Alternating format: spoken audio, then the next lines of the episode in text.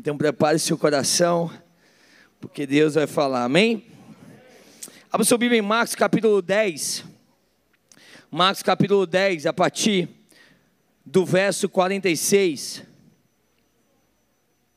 Marcos 10, a partir do verso 46, ele fala assim: Então chegaram a Jericó, quando Jesus e seus discípulos, juntamente com uma grande multidão, estava saindo da cidade, o filho de Timeu, Batimeu, que era cego, estava sentado à beira do caminho pedindo esmola. Quando ouviu que era Jesus de Nazaré, começou a gritar: Jesus, filho de Davi, tem misericórdia de mim. Muitos o repreendiam para que ficasse quieto, mas ele gritava ainda mais: Filho de Davi, tem misericórdia de mim. Jesus parou e disse: Chame-no. E chamaram o cego: Ânimo, levante-se. Ele o está chamando, lançando a sua capa para um lado de um salto, pôs-se em pé e dirigiu-se a Jesus. O que você quer que eu lhe faça? perguntou-lhe Jesus. O cego respondeu: Mestre, eu quero ver. Vá, disse Jesus, a sua fé, diga a sua fé, a sua fé o curou imediatamente.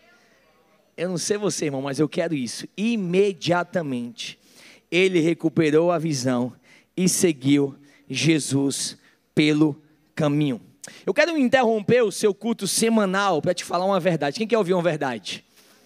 Algumas pessoas. Deus tem um plano para a sua vida. Eu falo isso não como um jargão religioso, eu falo isso não como algo de igreja, não, eu estou dizendo que Deus tem um plano para você. E eu falo isso com certeza, eu falo isso com convicção, porque tem um cara chamado Jeremias, profeta Jeremias. Ele estava conversando com um povo de Deus que estava cativo ali na Babilônia. Eles estavam oprimidos, surpreendidos, deprimidos no meio do seu choro, no meio das suas lamentações, no meio das suas preocupações, Deus coloca uma palavra no coração desse profeta chamado Jeremias, e no meio do caos e da calamidade, Jeremias capítulo 29, verso 11, Deus fala através do profeta: Eu sei os planos que eu tenho a respeito de vós. Eu não sei para quem eu estou falando essa noite, talvez você esteja vivendo a sua própria Babilônia. Talvez você tenha sido surpreendido negativamente com algo. Talvez você está em um nível de opressão, em um nível de depressão. E eu vim falar para você que no meio do seu choro, no meio da sua lágrima, no meio da sua angústia, Deus tem um plano para a sua vida. Eu sei que você pode estar quebrado, mas Deus tem um plano para a sua vida. Eu sei que você pode estar cabisbaixo, mas Deus tem um plano para a sua vida. Eu sei que você pode estar triste, mas Deus continua tendo um plano para a sua vida e para a sua história Talvez você fique um pouco confuso com isso, de Deus ter um plano para a sua vida. Agora preste atenção. Sabe por que muitas vezes nós ficamos confusos? Porque ele não fala que nós sabemos os planos que ele tem para nós. Ele está dizendo que ele, é ele que sabe os planos que ele tem para mim e para você. Sabe por quê? Porque ele vê aquilo que nós não vemos. Nós só vemos o hoje, ele já vê o amanhã, nós só vemos na montanha, ele vê depois da montanha, nós só vemos na esquina. O nosso Deus, ele vê depois da esquina. E muitas vezes as coisas que nós estamos chorando hoje, Deus vai fazer a gente agradecer amanhã. Porque Deus vê aquilo que nós não vemos. Deus tem um plano para a minha vida e para a sua vida. Agora, olha aqui para mim. Os planos de Deus são preferência de Deus. Diga preferência é o que ele prefere para mim e para você. É a vontade dele para mim e para você. É o que ele quer que aconteça nas nossas vidas. É o que ele está comprometido que aconteça na minha vida e na sua vida. Mas as preferências de Deus não são automaticamente as nossas experiências. Vou repetir. As preferências de Deus não são automaticamente as nossas experiências. Deus preferiu para o povo Canaã, o povo experimentou o quê? Deserto. Porque as preferências de Deus se transformarem nas nossas experiências, vai requerer de mim e de você algo chamado a nossa participação. Eu e você, nós precisamos participar. Não é o suficiente Deus querer para mim e para você. Você tem que querer. Você tem que querer. É por isso que nem sempre você pode ignorar o seu querer. Eu não estou dizendo que você vai viver a tua vida só baseado no teu querer e adorar o teu querer, até porque o próprio profeta Jeremias, ele fala no capítulo 17, enganoso é o coração do homem acima de todas as coisas. Porque tem coisas que você quer, mas você não precisa, sim ou não? Mas a Bíblia também é clara que Deus trabalha também na nossa vontade. Então tem alguns quereres na sua vida que não vêm de você, vêm de Deus, porque a Bíblia fala que Ele coloca em nós tanto o querer quanto o efetuar. Ana queria um bebê, Deus queria um profeta. Então foi o que Deus fez? Fez Ana querer aquilo que precisava. E aí o que, é que a Ana começou a querer? Querer quis também um profeta. E eu quero falar para você, irmão, que uma das coisas que você quer hoje é exatamente aquilo que Deus precisa. Porque é exatamente isso que Deus colocou no teu coração. Só que nem todo mundo vai entender o teu querer. E às vezes você vai ter que seguir em frente com o teu querer, mesmo sem ninguém entender. Porque é aquilo que Deus precisa. Então os planos de Deus são a nossa, é a preferência dele. Mas a preferência dele vai requerer a nossa participação. Talvez você diga, Tiago, mas como é que eu participo? Como é que eu faço que as preferências de Deus se transformem nas minhas experiências?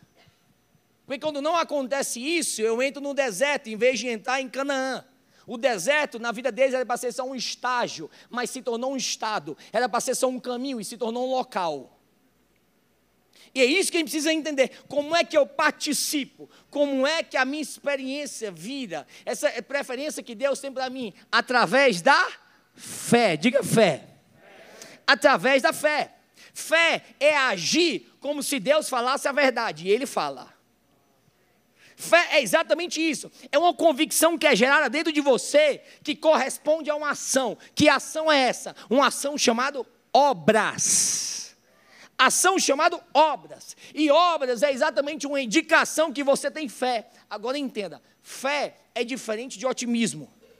Fé produz otimismo, mas fé e otimismo não são a mesma coisa, porque otimismo não tem autor e consumador, fé tem.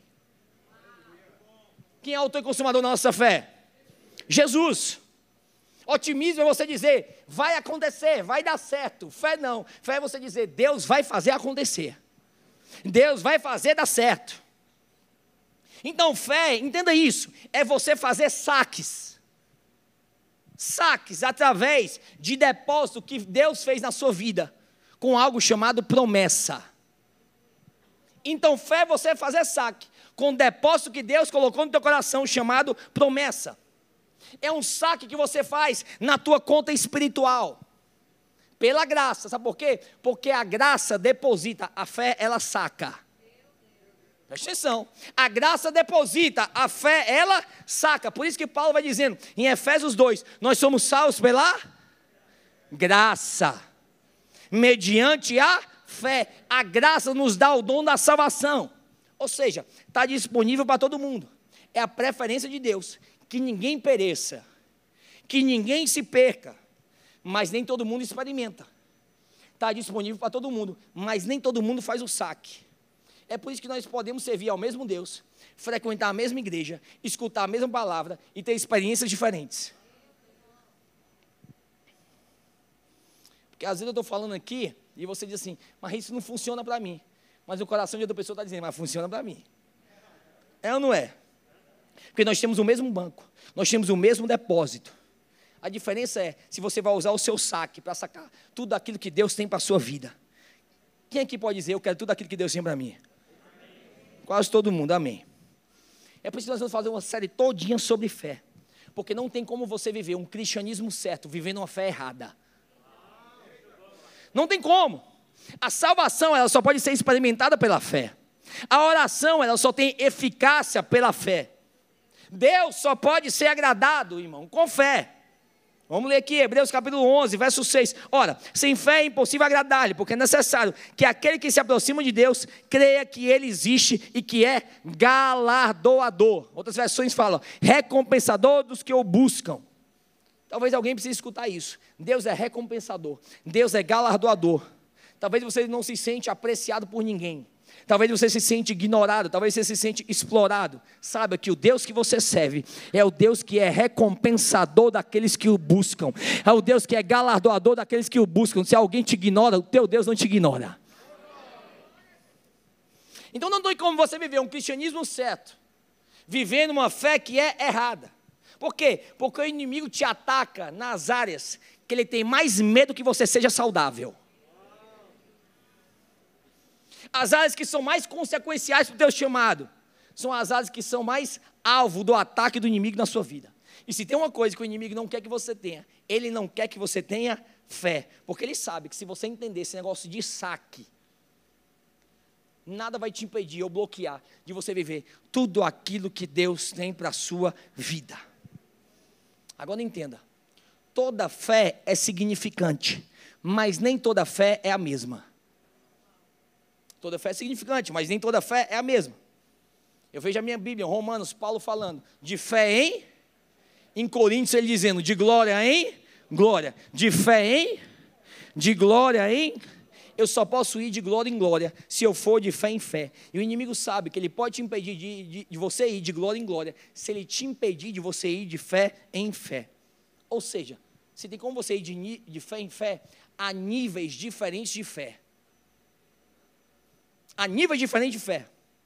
E é exatamente isso que eu quero entrar com você. Níveis diferentes de fé. E eu quero falar sobre o primeiro nível, vou falar sobre quatro níveis. Primeiro, nível de fé. É a fé salvadora. Diga fé salvadora. Fé salvadora. Efésios capítulo 2, verso 8. Porque pela graça sois por meio da. Isso não vem de vós, é dom de Deus. Não vem de obras para que ninguém se glorie. Ou seja, a fé salvadora é aquela que permite você acessar a salvação. É a fé que acredita que a graça existe. É por isso que muitas pessoas não entendem, porque na nossa sociedade, no nosso mundo, não tem nada de graça, não é verdade? É por isso que a pessoa não entende como assim receber alguma coisa de graça. Como assim um presente de Deus? Como assim um dom gratuito de Deus? Como assim ele me faz um favor que eu não mereço? Mas quando as pessoas acreditam nisso, nessa fé salvadora, que eu tenho um Deus que me dá esse dom gratuito da salvação, que me dá esse presente, tudo muda na minha vida. Agora entenda algo. A fé salvadora, ela te leva para o céu. Mas ela é limitada naquilo que ela pode fazer na terra. Quem que vai morar no céu? Quase todo mundo. O resto vai para o inferno mesmo? Gente, quem é que vai morar no céu? Em nome de Jesus. Ainda bem que eu vou morar no céu. Então, a fé, ela te leva para o céu, mas ela é limitadora na terra. Porque a fé Salvador, ela te traz salvação, mas ela não te leva para elevação. Esse é o primeiro nível de fé. Primeiro nível de fé. Porque você pode ser salvo e mesmo assim andar triste. Você pode ser salvo e mesmo assim andar na vida paralisado. Eu estava, eu tava, eu, eu tô me controlando para não pregar inglês. Eu estava no viagem agora. Porque você pode ser safe and sad, salvo e triste. Você pode estar salvo, irmão, e mesmo assim viver uma vida o quê? Paralisado. Salvo e mesmo assim viver uma vida o quê? Estagnado. Por quê? Porque essa fé salvadora te traz salvação, mas não te leva para elevação. Mas existe outro tipo de fé, a fé substituta. Primeiro a fé salvadora, depois a fé substituta. Diga fé substituta.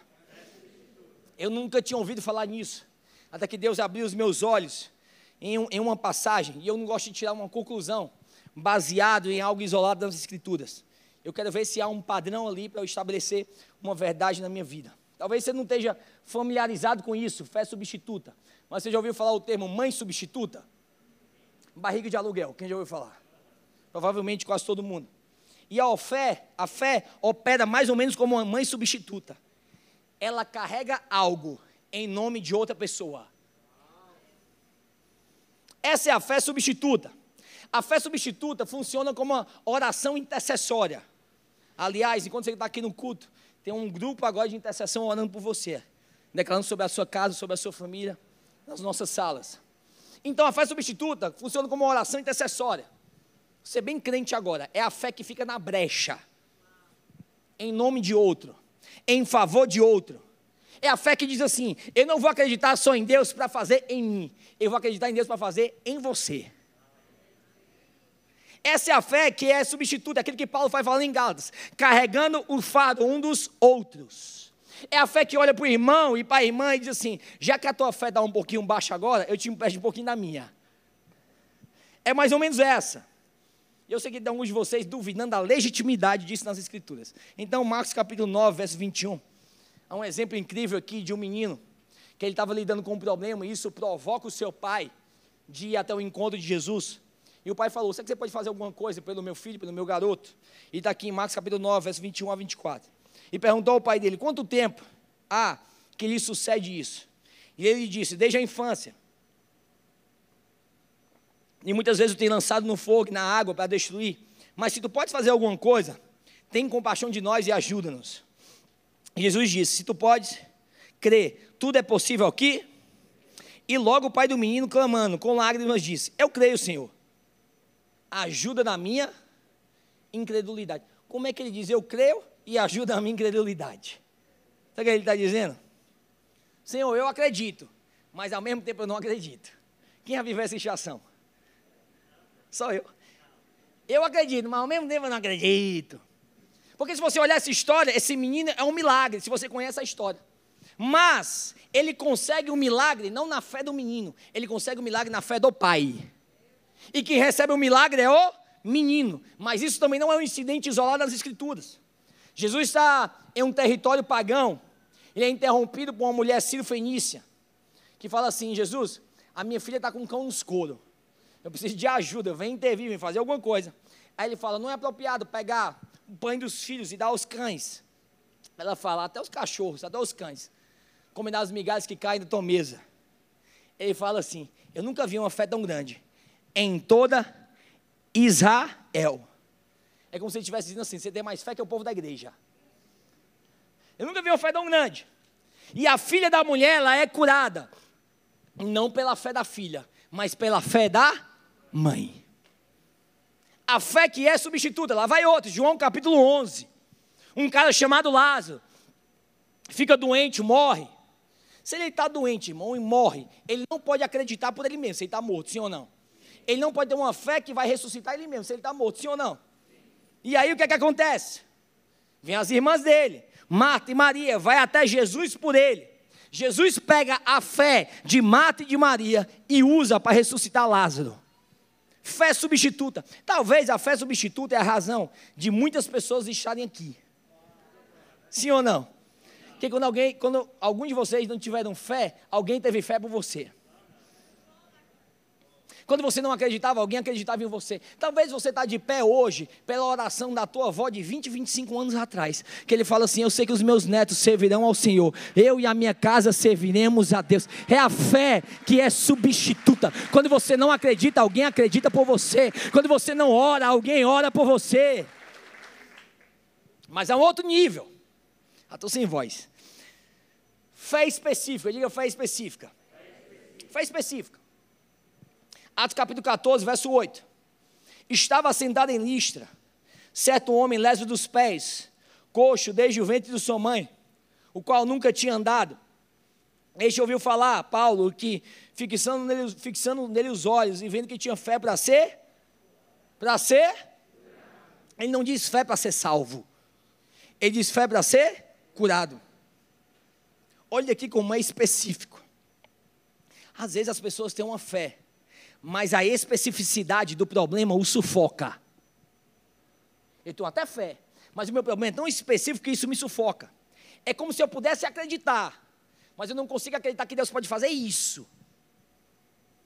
Eu até acredito em Deus, até eu estar tá, diante de um problema ou situação que eu disse assim, Deus, eu acredito no Senhor, mas para fazer isso é mais difícil. Quem aqui já passou por isso? Sou eu que passo? Até acredito no Senhor, mas o meu problema é tão específico que eu não consigo. Esse é o tipo de fé que acessa a intervenção de Deus para necessidades específicas em momentos específicos. A fé que é específica, a fé que acredita não só que Deus pode fazer isso, mas que Deus pode também fazer aquilo. Te dei três tipos de fé: fé salvadora, a fé substituta e a fé específica. Mas para chegar na quarta eu vou começar a pregar agora, diga amém. Eu tenho 9 minutos e 17 segundos. Está pronto, ou não? Fé sobrenatural. É a fé que se recusa a ser limitada.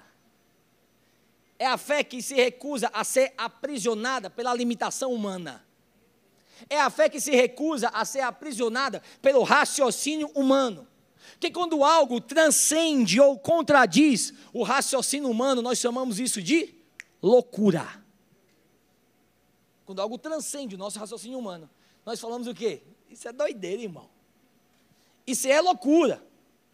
Quando não faz sentido para a nossa mente, para a nossa lógica humana, nós falamos que isso é loucura.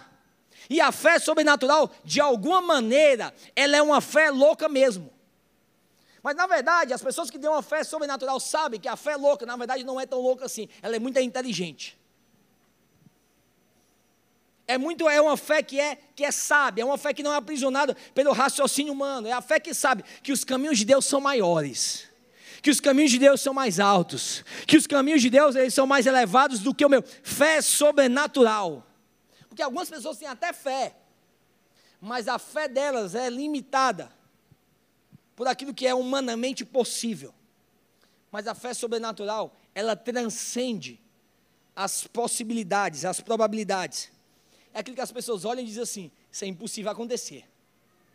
Quem que já passou por uma situação que, talvez na tua vida de algum familiar, que o povo falou assim: os médicos já fizeram tudo o que ele podia fazer, agora só com Deus. E a gente acha que isso é algo negativo. Agora que começou, irmão. Essa é exatamente a fé que é o que? Sobrenatural. E aí agora eu dou uma volta hermenêutica, porque eu vou agora começar do texto que eu li. Então, meus sete minutos para acabar. O texto em Marcos é uma poderosa imagem que nós lemos no começo de uma fé sobrenatural em ação, porque Marcos vai expondo aqui o encontro que Jesus teve com esse cego chamado Bartimeu. E duas coisas, dois detalhes. Marcos vai falando que Jesus estava entrando em Jericó, diga Jericó. E no verso 46 aparece Jesus partindo de Jericó. Jesus com a multidão e os seus discípulos, a Bíblia diz que ele está saindo, e o cego Bartimeu estava ali na, na saída, na, junto na, na, na, beira da estrada. Enquanto eles estavam o quê? Saindo. Eu quero te mostrar como é que uma fé sobrenatural acontece. Jesus entra em Jericó. Eu fico imaginando que ele deve ter ensinado. Eu fico imaginando que ele deve ter operado ali alguns milagres, feito alguns milagres enquanto ele estava lá. Batimeu não pegou Jesus quando ele entra. Então, na mente de Batimeu devia estar: caraca, perdi Jesus. Jesus entrou, Jesus ministrou, Jesus pregou, Jesus ensinou, Jesus operou e fez alguns milagres e eu não peguei Jesus. Mas a fé sobrenatural, sabe o que ela fala? Mesmo que eu não tenha pego ele na entrada, eu pego ele na saída. Tiago, não estou entendendo, você vai entender agora. Porque quando Jesus está saindo, Batimeu está posicionado de uma forma correta. Para que Jesus não vá longe demais e ele não peca Jesus. Eu quero falar para você, irmão, que talvez você sente como se tivesse perdido algumas coisas na entrada. Como talvez você tivesse perdido algumas ou desperdiçado algumas estações na sua vida. Talvez você se sente como se você tivesse perdido algumas oportunidades, algumas oportunidades passaram e você não agarrou isso com tudo aquilo que você tinha. Quer falar para pessoas que talvez você pense assim, eu deveria estar, tá eu deveria estar tá mais longe se eu tivesse feito escolhas diferentes no meu passado. Eu vim aqui te dizer, irmão, que a fé sobrenatural, ela diz: eu posso até ter perdido no caminho da entrada, mas eu creio que Deus vai me dar uma chance no caminho da saída.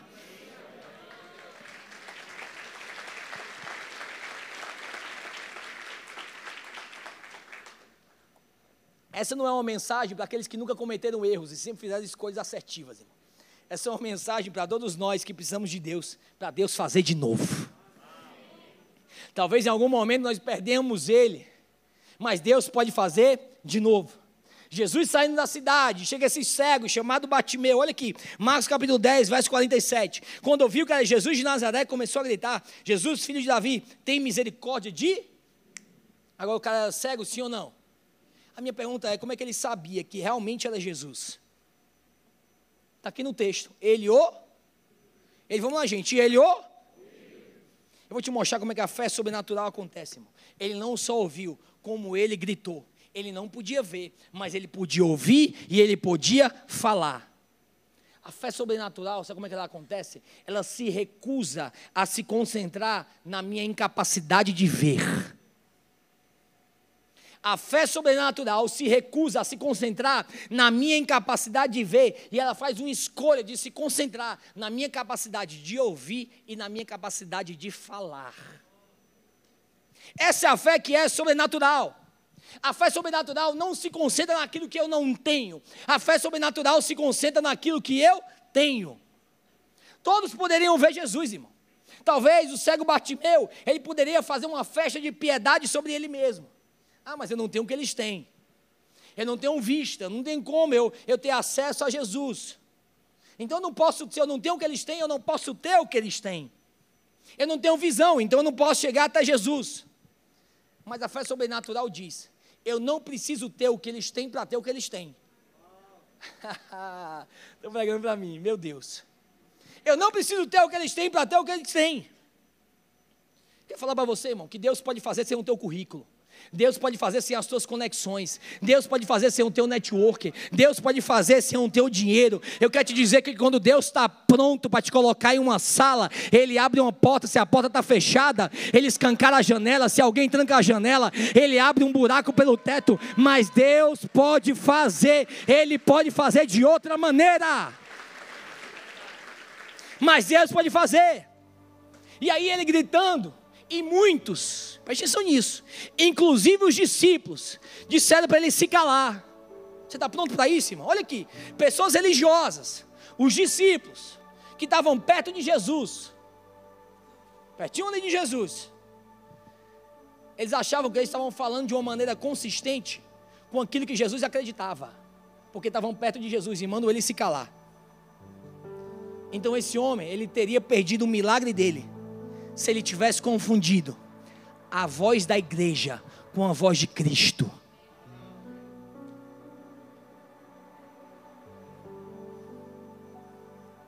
Muitos aqui representam a civilização religiosa, do jeito que a igreja normalmente acontece.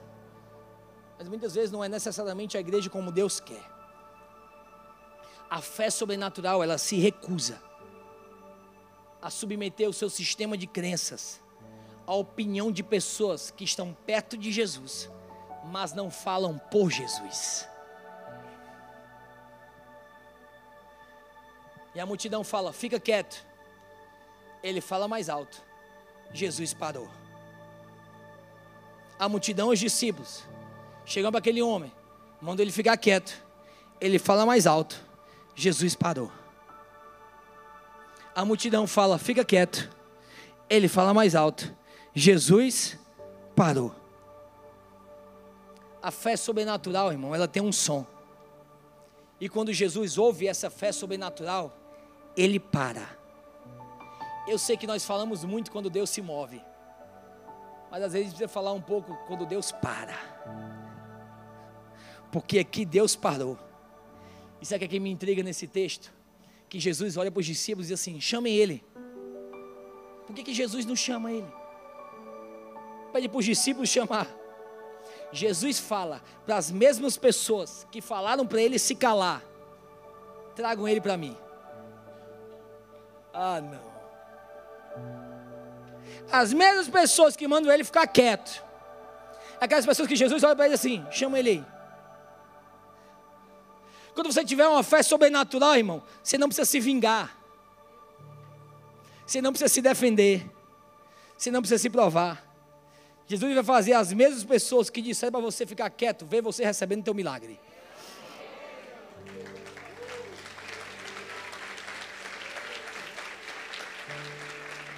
Porque essa é a recompensa divina. Deus não mata os seus inimigos. Pelo menos foi o que Davi disse.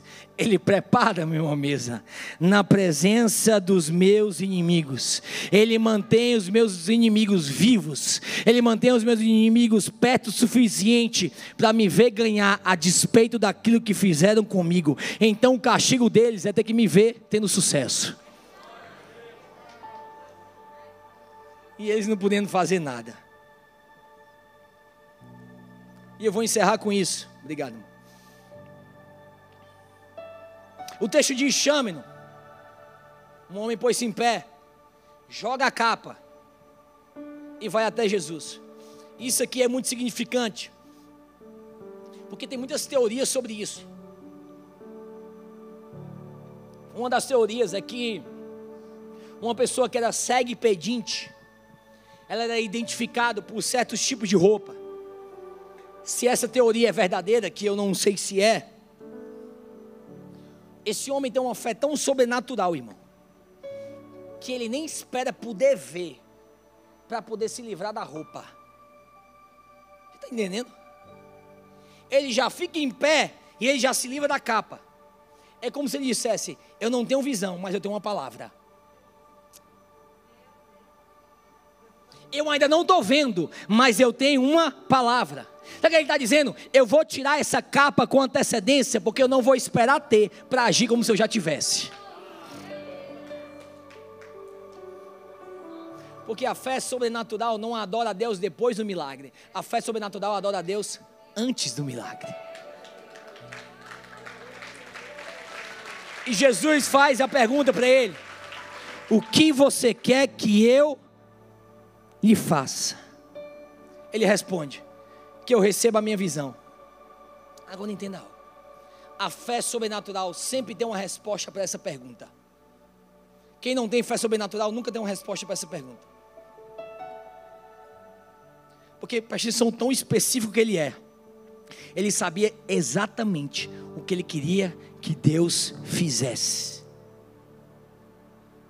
E se Deus te perguntar, irmão, o que você quer que eu lhe faça? Você tem a resposta?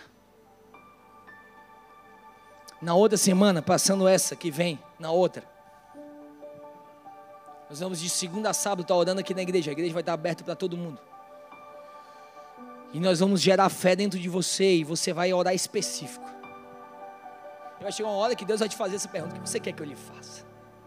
E nós realmente vamos crer em milagre na sua casa, na sua vida financeira, na sua vida emocional, na sua vida espiritual. Este homem disse que eu possa receber a minha visão. Eu amo, porque Jesus fala assim: a sua fé te curou. Jesus não fala, o meu poder te curou. Ele fala o quê? A sua fé. É como se Jesus estivesse dizendo: Eu tenho um poder, mas esse poder se tornaria inativo se você não entrar em parceria comigo pela sua fé. Eu tenho até poder, mas ele se torna inativo se você não entrar em parceria comigo através da sua fé. É exatamente isso que ele está instigando a mim e a você essa noite. Porque esse homem, irmão, poderia passar a vida toda dele cego e pedinte, implorando e ter dito que era apenas a vontade de Deus. Não, Senhor, sempre é a vontade de Deus. É a vontade de Deus. É a vontade de Deus. Ele poderia ser cego e pedinte o resto da vida, sem ter que ser desse jeito. Ele apenas falar, mas é a vontade de Deus para a minha vida, eu tenho que aceitar. Gente, ele não está testando a sua fé. Ele está dando um upgrade na sua fé. Atualizando a sua fé. Porque depois que isso acabar, isso que você está passando, de uma certeza eu tenho, o teu nível de fé vai ser elevada. A tua fé não vai ser a mesma daquela com a qual você entrou diante desse problema. Porque Ele quer que você viva de nível em nível, de fé em fé, para que você não viva menos do que o melhor de Deus para você e chame isso da vontade dEle. Isso não é a vontade dEle. Isso não é o que Ele tem para você. Isso é o que é mais assustador. É que se esse homem não tivesse usado a sua fé, agido de acordo com a sua fé, isso teria custado tanto para ele. Ele nunca saberia o que é viver uma vida enxergando. Isso é o que é mais assustador de não viver uma fé sobrenatural. Quando você não vive uma fé sobrenatural, você não sabe o que você está perdendo. Você não sabe o que te falta. E você não é torturado por aquilo que você não sabe. Ele podia passar a vida dele todinha cego e pedinte. Eu acredito que Deus está usando essa série para agitar em seu coração uma resiliência, uma perseverança como Jacó, que lutou com Deus e fala assim: eu não saio daqui até o Senhor me abençoar. Então, ele está dizendo, Deus, eu quero outro nível. Eu quero tudo aquilo que o Senhor tem para mim. Eu estou cansado de me acomodar e chamar isso da tua vontade. Pai, eu não estou satisfeito aonde eu estou vivendo. Pai, eu quero mais. Eu quero viver de fé em fé, para que eu possa experimentar uma vida de glória em glória. E eu quero orar por você. Eu não quero orar, irmão, por facilidade divina. Eu quero orar por agitação divina dentro de você.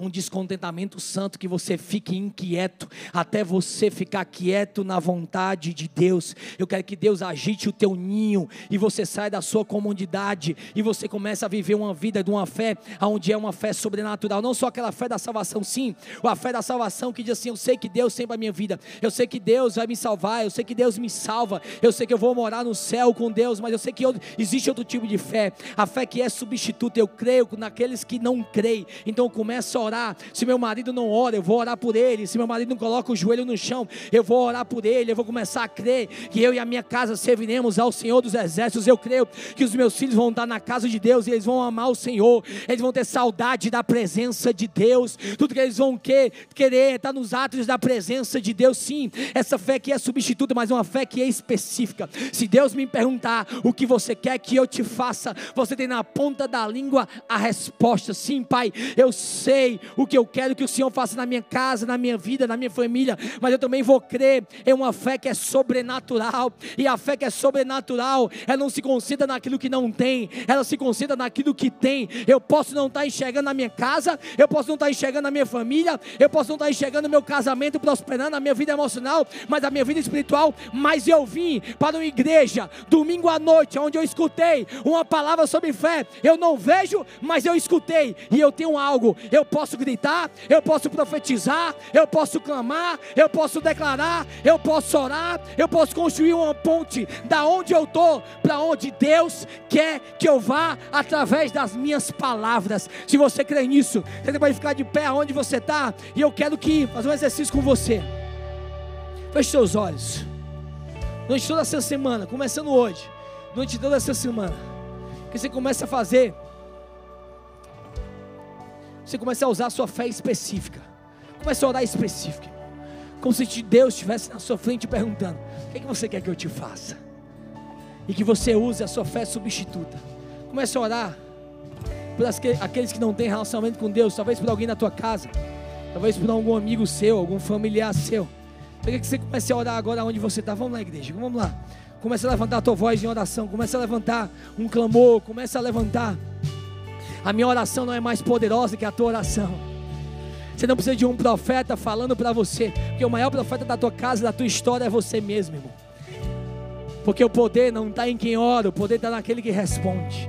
O poder não está, não é o tamanho da minha fé, é o tamanho do meu Deus. Então vamos lá, começa a orar, começa a orar. Eu quero concordar com você. A palavra de Deus fala que diante dele nós temos sim e o amém. Então começa a orar, começa a orar, começa a interceder, começa a clamar sim, Pai.